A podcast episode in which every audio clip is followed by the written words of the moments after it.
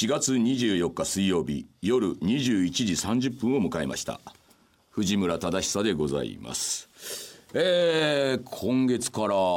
ラジオ日経第一という方でえー、だからこれ初めて僕の声が流れたっていうことでございますね。はい、えー、そして今回もゲストの方、もうゲストっていうのかもわかんないですけど、えー、この方来ていただいております。あ、どうもこんばんは、嬉野正美あ、嬉野先生。いやこれもありがとうございます。すごいですね。毎回同じゲストっていう。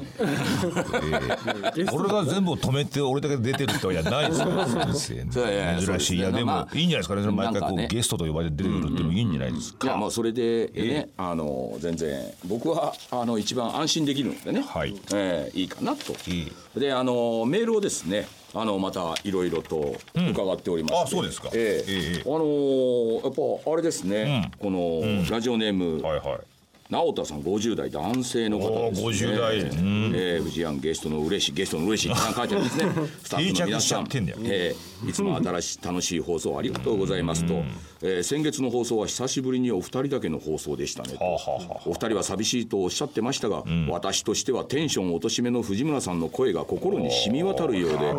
一言一言にいろんな思いを馳せながらじっくり聞くことができましたと。なるほど。確かに賑やかな会も楽しいのですが、祭りの後の寂しさと言いましょうか、その場で、えー、その場に参加できない寂しさを私も感じていたりしました。えー、今後またクラウファンや何かで同じような形式で収録をされることもあるとは思いますが、藤庵と嬉しいの話をじっくり聞きたいというリスナーもいると思いますのでたまにはお二人だけの放送もやってくださると嬉しいですと夜中にこっそりと聞くリスナーよりということで、えー、あるんじゃないですか,、まあ、かね、そういう先生テンション落としめなんていうのもね、えー、私もあなたと随分付き合い長いですけどね。あなた風邪ぐらい引いてぐらいちょうどいいぐらいありますからね。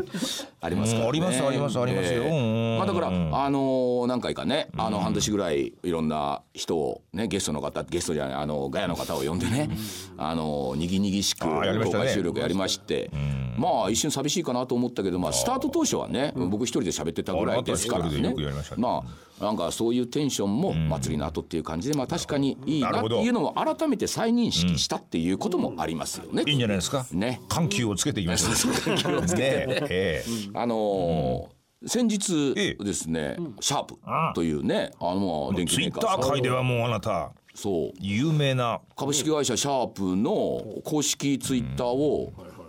社員の一人がずっと発信し続けているという。でまあ通称シャープさんと呼ばれている人のね。えー、もううちのもうあの広報の女もね、うん、シャープさんシャープさんなんてずいぶん前から知っててあいつもだから HTB のなんかそのやってますからね、うん、ツイッターで。フォロワーを頑張って10万ぐらいに増やしましたからね、はいはい、ツイッター業界ではもうこのシャープのね、あのツイッターっていうのは非常にこう話題になっているというね。そのシャープさんという方に僕は初めてお会いしましてね、嬉野さんはね何回かお会いしてお話しさせてもらって。あるでしょ、でまあ彼自身水曜どうでしょうの大ファンでいうね。でもなんかあのその話をね初めてする中で要は彼がツイッターをやってるのはまあ個人的なことをなんていうか感性で言葉をしゃべるものですから例えばなんか3月で僕が初めて見た時にツイッターにはねなんかまあ桜がそろそろ満開かっちゅう時期ですよ3月後半。で桜もいいけどあの雪柳もいいですね。なんていうことまあ会社のツイッターでこんなこと書く必要は全くないんですけどまあそれとともに多分自分がとおとりになった雪柳かなんかのね写真を上げてらしてっていう。ああこういうことをね企業のツイッターにこう一人の人間がポッとつぶやいてるんだっていうのは非常に興味を持ちまして、うん、で彼にいろいろ聞いたところね、うん、あのやっぱりね会社としてはね、うん、ちょっとそれはどうだろうっていう。ちょちょうど3年前ですか。あの SMAP が解散した時にはね、S で始まり P で終わるグループが解散したっていうのは まあ、まあ、あの弊社としてはちょっとドキドキしているみたいなツイッターがあったんです。ちょうどその頃ねあのシャープが台湾の大手電機メーカーに買収されるかみたいな感じの揺れている時期なんでそれとかけてねそういうツイッターを流したりってこれ普通企業では難しいですよね。こういう表現の仕方っていうのは S で始まり P で終わるっていう。なんかそこもなんかうまいなと思って。でそのシャープさんと話したらやっぱり会社にはね怒られることも多いと、うん。まあそれもいなしつつね。じゃあななんでねこのツイッターを一人でっていうか彼がやってるのかっていうとシャープっていうそのね大きな企業の中にはこういうことを考えてる人もいるっていう。いわゆる一人の個人としてねこういう人も中にいるんですっていうことを知ってもらってまあそれによって非常に親近感を沸かせるっていうのがまああの自分の考えてることだみたいな。まあそれは全くそうだなと思いましてね。だって我々もね20年前にですよね。いわゆるインターネットも黎明期ですよ、黎明期の時にあのホームページっていうものをね作ってで最初にやったのがね日記を毎日書くっていう、そうですよ、ね、日記を毎日書くっていうなったら嬉野さんがねそれをやろうって言われた時に「いやそんな毎日書くことあるかな?」なんつって言ってて「いやいいです。今日はねあの天気がいいです」でもいいんですよ。一言書かないと当時のインターネットのホームページっていうのは動かなかったんですよね。ボンと作ったらもうそれしかなかったんですよ。それを何ヶ月もずっとだ動かないんですページが。要するにその更新されない、ね、更新されない、ね、当時はあの公式のホームページを作るっていうだけでも大した労力だったんで今は全然違いますけどだから一つね企業のなんかっていうのをボンとページ作ったらもうそれが3か月とか4か月同じものがずっとっていうねだからその時にね毎日こう動いているようなものを作ろう。するったら毎日させなきゃなったらね、それはだから俺遠いからあの糸井さんのねほぼ日見てたからさ、これやっぱりそうだなというような実感はありましたからね。ほぼ日を丸パクリして。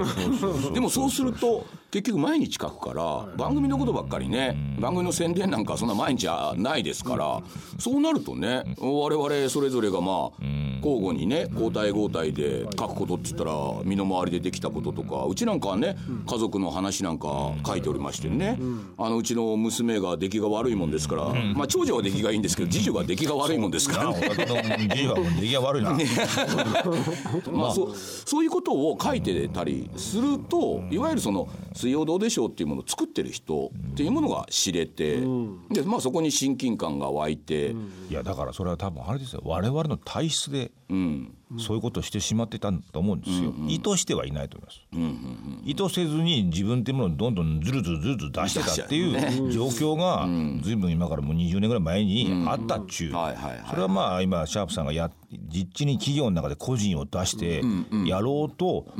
意図してやってるシャープさんにすれば、もうそんな前からやってたっていう年前からやってたことにちょっとこうびっくりするっていうことはあるにしても、でも我々は体質でやってるっていうところが ちょっとちょっとねあれの違うのかなって思ってもあったりするんですけどでもシャープさんはそうやって大企業ですよ。HTV とは違うシャープですよ。何万人もいますよ人が。その中でたった一人でツイッターでシャープさんとして全シャープを背負ったような感じの窓口としてツイッターでやってるわけじゃないですか、これはなかなか、そこで自分を踏み越えて企業から1本も2本も出すっていうこの塩梅っていうのをさ、ツイッターやりながら僕らも掲示板やりながら、お客さんのレッスン読みながら、どれぐらい踏み込んでいいものかっていうことを肌感覚なんとなく分かるもんじゃないですか。だ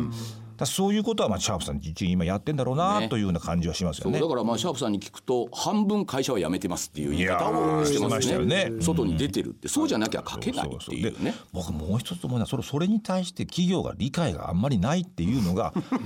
大事な気がするんですなんか。ありますね。僕はそれ大事じゃないかと思うんですよ。そう理想はね企業もそれを理解してちゃんとやらしてるっていうのがみんな理想だと思ってるんでしょうけど実は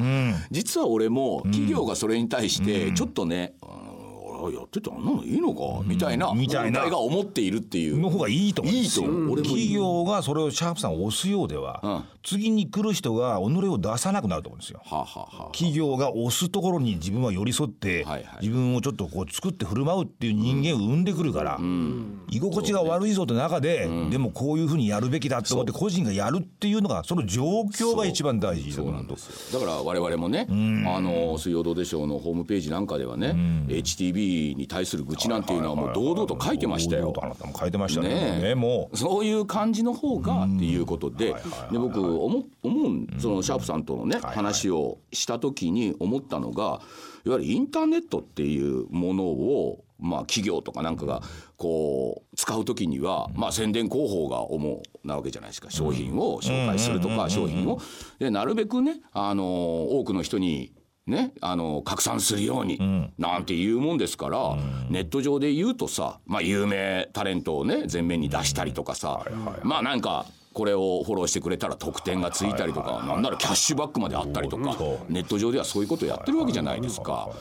で僕あのそもそもネットってインターネットっていうのはじゃあ何から発生したかっていうとまあ、電話だと思うんですよね。そもそもが携帯電話だったわけじゃないですか。だから僕は電話だとずっと思ってて、電話っていうのはだってやっぱり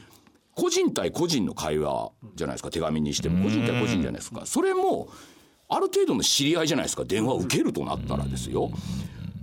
全然見ず知らずの人からですよ、いきなり電話がかかってきてですよ、うちの商品素晴らしいですよって、こんな勧誘の電話じゃないですか、そんなすぐ切るじゃないですか。今のインターネットは僕そんなことを結局相変わらずやってるような気がしてお前は誰なもちろん大企業だからみんなは知ってるんだけど相変わらずそういういきなり電話かけてきてなんかねうちの商品よろしいですよっていう勧誘の電話を続けてるようなイメージがあってだから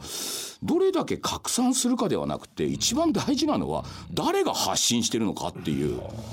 その発信してる人が知り合いであったら知り合いから「いやこの前これ食べたんだけどさあれすっごい美味しかったよ」って言われたら誰だって信用して「ああじゃあそれ食いたいな」ってなるわけじゃないですか。ということはネットの世界も結局発信してる人が誰なのかじゃあその発信している人のがネットを使って昔だって電話だったらね対面じゃないと話はできなかった。ネットだといろんな人とこうね知り合いになれたりもするからそういうとこから始めてようやくその後ネットを使いこなすことができるんだろうなっていう気がしました、ま、そう知り合う、人と多くの人と知り合うっていうのがインターネットの実は一番持っている大きな力なんだっていう。そこを間違えていきなり宣伝始めるとそれは誰もついてきませんよ。ネットを使い切っているとは言えませんよみたいなことをね思思ったっていう。でもそうじゃないですか、あなたが言ってる同じように多分なりますよ、知り合おうとせずに。今やってるのまんまをネットの中で多分始めると思いますよ。結局やっちゃうんだよね、なんかそう思いますね。はい。さあというわけでね、えー、えー、本日1曲目いってみましょうか、うん、えー、盛り上がりましたケニー・ロギンスで「デンジャーゾーン」さあお聞きいただいたのは、ケニー・ロギンスで「デンジャー。ゾーン」トップガンですね。トップガンのもう盛り上がる曲でね。トップガンだよトップガンみたいって言って大泉さんがねあれヘリなんですけどね。ヘリに乗った時にね白米に言ったっていう懐かしいですね。まあ当時の大ヒット作という映画の音楽でしたということでですね。えこのあヒゲ戦えクラウドファンディングという形でいろんな人方に参加していただいて、えー、投資していただいてっていうのは一旦あの終わったんですけども、まあやっぱりね僕は僕はまああの最初に読んだメールもねやっぱりお二人だけの僕の声のトーンがねあのっていうのもあるんでしょうけど僕はやっぱりねなんかガヤが皆さんが来てっていうのもやっぱり好きなんで、ぜひこれはまた続けていきたいって思ってるんで、ちょっとなるはやでね、なるはやでまたちょっと、またクラウドファンディングとは違う形になるかと思いますが、まあとりあえず金銭の方を もうちょっと集金しながら。集金しながらですけれども、もうちょっとねあの気軽に参加できるような感じで。でこれからはなんかあもっと長くね、半年とか決めずになんかやっていけるような形に、まあできればな。恒常的に集金恒常的に集金。なるほど。なんか分かりませんけどね、まあそれはあのスタッフの方でもね、あの今、ちょっとずつあの考えてやっておりますんでね、まあ近々もうねね。やりやりたいなリスナーとの距離が近いですね。そうです。リスナーがから献金しないとなんか番組が終わるみたいな。すごいですね。距離が近い。距離が近い。これはいいんじゃないですか？やっぱり。距離が近いって実際本当に距離近いですからね、えー、我々の後ろに座ったりしますからね。まあいらっしゃる時はね。ね。聞いてらっしゃる方もねやっぱりね、えー、いやこういうのって非常にね、あの大事なんですよ。なんか物を作る時にやっぱり自分が能動的に関わるそりゃそうでしょうねこれをやっぱ聞いちゃったっていう瞬間あなたね関わっちゃった関わっちゃったこれはやっぱり見捨てられないよね見捨てられないでたまたま聞いちゃってあれこれいいんじゃないのかと思っちゃってそしたらあれなんかみんなのあれでやってるらしいぞなんてなったらねおお私もなんかやらないと悪いみたいなそうなんですよはいとかも奪われちゃいますからねこれお金がないとまずマイクを取られてしまいだんだん取られていってしまいですよこれは厳しいですよねまず最初に何かな椅子を取られる必要がありますね立ってやんなきゃいけない。ことありますよなんかもあります。それは空調も止められですよ空調止められる。もういやもうもう断水しも電気も使えない。なんとかマイクだけをこうさっと。死守してもやってるみたいなね。最後マイクだけですよ。手回しで発電する。ってこれね皆さんなんてよ。ねそうなっちゃう危険性もあるわけですから。もう先生盛り上がヒゲ線ななんとかね座ってやりたい。よやりたいですね。なんとか明るくやりたい。明るくやりたいからね。水も欲しいということでね。あの本当近々あそちらの方はまた詳細を発表できるようにいたしますのでね。可及的速やかに。可及的に速やかに。もう皆さんねもうもう金銭を握りしめてね。そうです。もう。あーやってると思います入金も待つばかりってことですから。送金するみたいな俺。さあというわけでね、えーもうとっととね、次の曲いきますよ。行きましょう。ね。えーこちらもね80年代を代表するもうアーティストですね。なんだろう。デュラン・デュランで「ザ・リフレックス」はいお聴きいただいたのはデュラン・デュランで「ザ・リフレックス」と。いう曲でございます、はい。リフレックスっていうのはね反射運動っていうことらしいんですね。ああなるほど。特に歌詞調べたんですけど意味はありません。いやいや。意味はあるでしょ。あるんでしょうけどもよくわかりません。なるほど、うん。えーということでね、えー、我々嬉野さんもそうですけれども、あのー、4月は大阪でお芝居を。やっておりましてですね、時代劇芝居をやってましたねえ。ー藤村源五郎一座という。もう旗揚げより4年で4ござい年経ちましたね。ただまだなかなかまだ広がらないなんでしょう我々なんか悪いことしてるんでしたんでしょうかっていう。反省した方がいいですよね。ただ今回はですねまああの我々今まで3本お芝居をね作ってるんですけどまあその中で一番やっぱり評判が良かったっていうね戦国ふんどし列伝というね。私も好きですねねあの鳥居スネーモンという足軽が。足軽があのもうとんでもないことをししてね歴史の中に名を刻んだっていうお話なんです刻まれませんよ足軽さんなんてな、そのお芝居をしてまあそこにはね嬉野先生は講談師として出てね。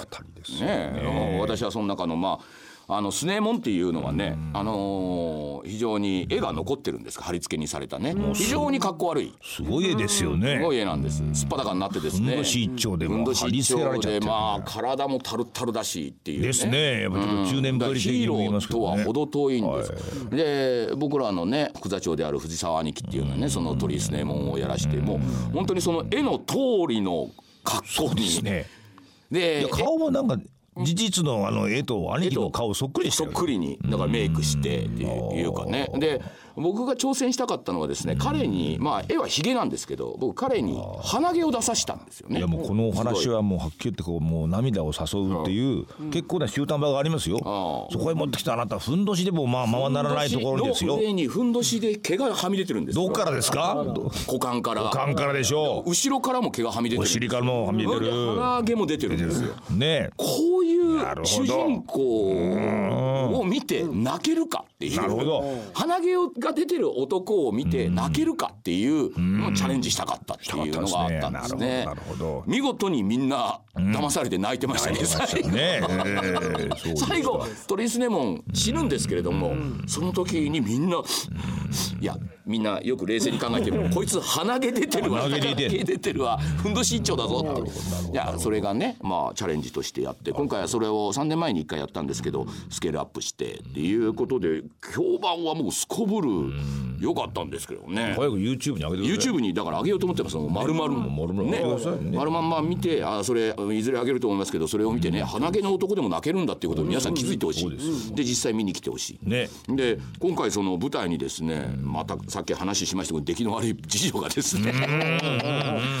あの大阪で引きこもりなもんですから。大阪までやってどうして引きこもってるんですかね。ねいやそれなんで、あのまあ舞台出たんですよ。出てましたね。出たんですちゃんと役で。うん。狐かなんかの役やってましたよ。ね。スッとワンシーンね。なんかいい声で喋ってましたよ。そうそうそうお礼なんて思ってた。おそうそうそう。案外ね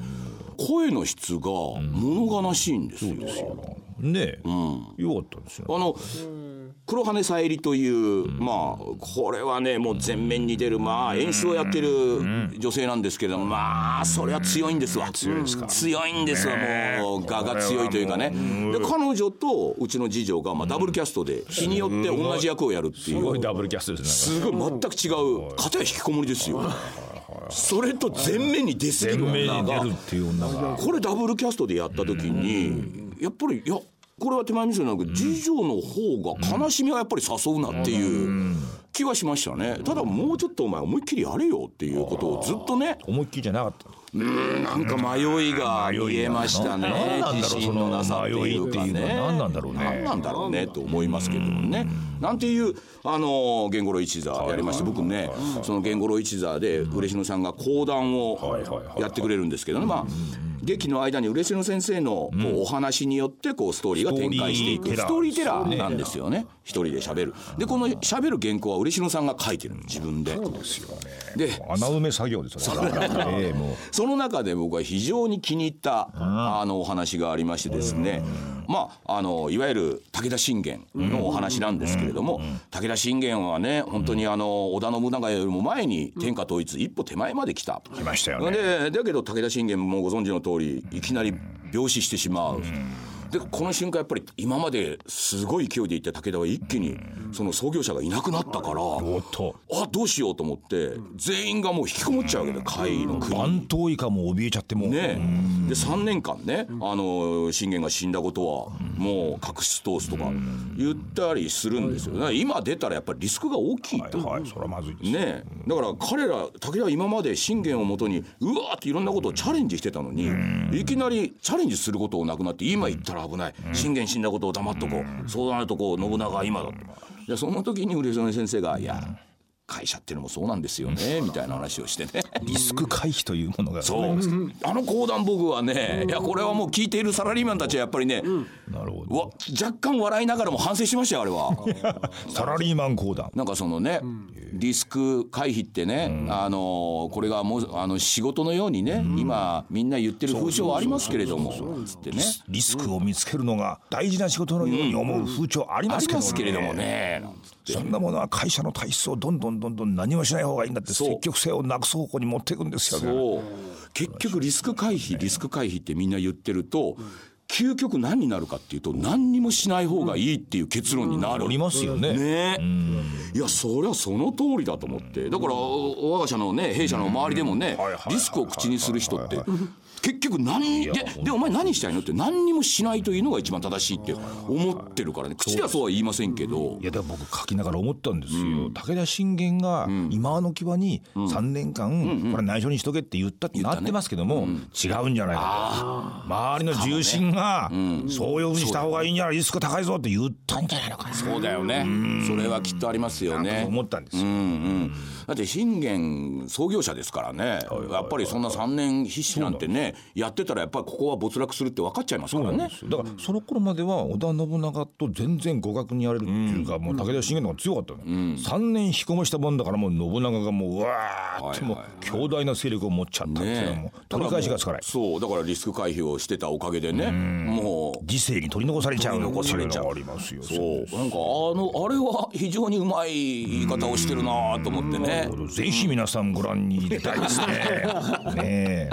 そう。あれあれは良かったな。だからなんかこう現代とうちのね藤村源五郎一座っていうのはあの歴史ものなんですけれども嬉野さんが講談が入ることによって非常にこの現代の会社とか組織とか人付き合いとかっていうものを嬉野さんがこう間でこうなんかね講釈してくれるんでそうですね。それが非常に単なる歴史ものとは違うっていう新たな分野を切り開いてるとは思うんですよ。歴史の説明するのはやめました。うん、そうそうそうそう。僕もそれは思いました、うん、やっぱり嬉野さんが考えたことをやっぱりサラリーマン社会もこうですよね。昔のね戦国時代と同じですよね。みたいなことを言っていただくと非常に身近なものになるって感何じも変わってないですね。そうそうそうそう。うんやってるここに生きてる人間が一緒だから。そうそうそう。同じことをずっとやるんですよ。えーなんていうことを考えましたね。なるほどなるほど。あとあれですね、あのちょうど前回の放送ではね、あの我々が作りました「チャンネルはそのまま」っていうドラマ、はい。えー北海道でもね放送されるか、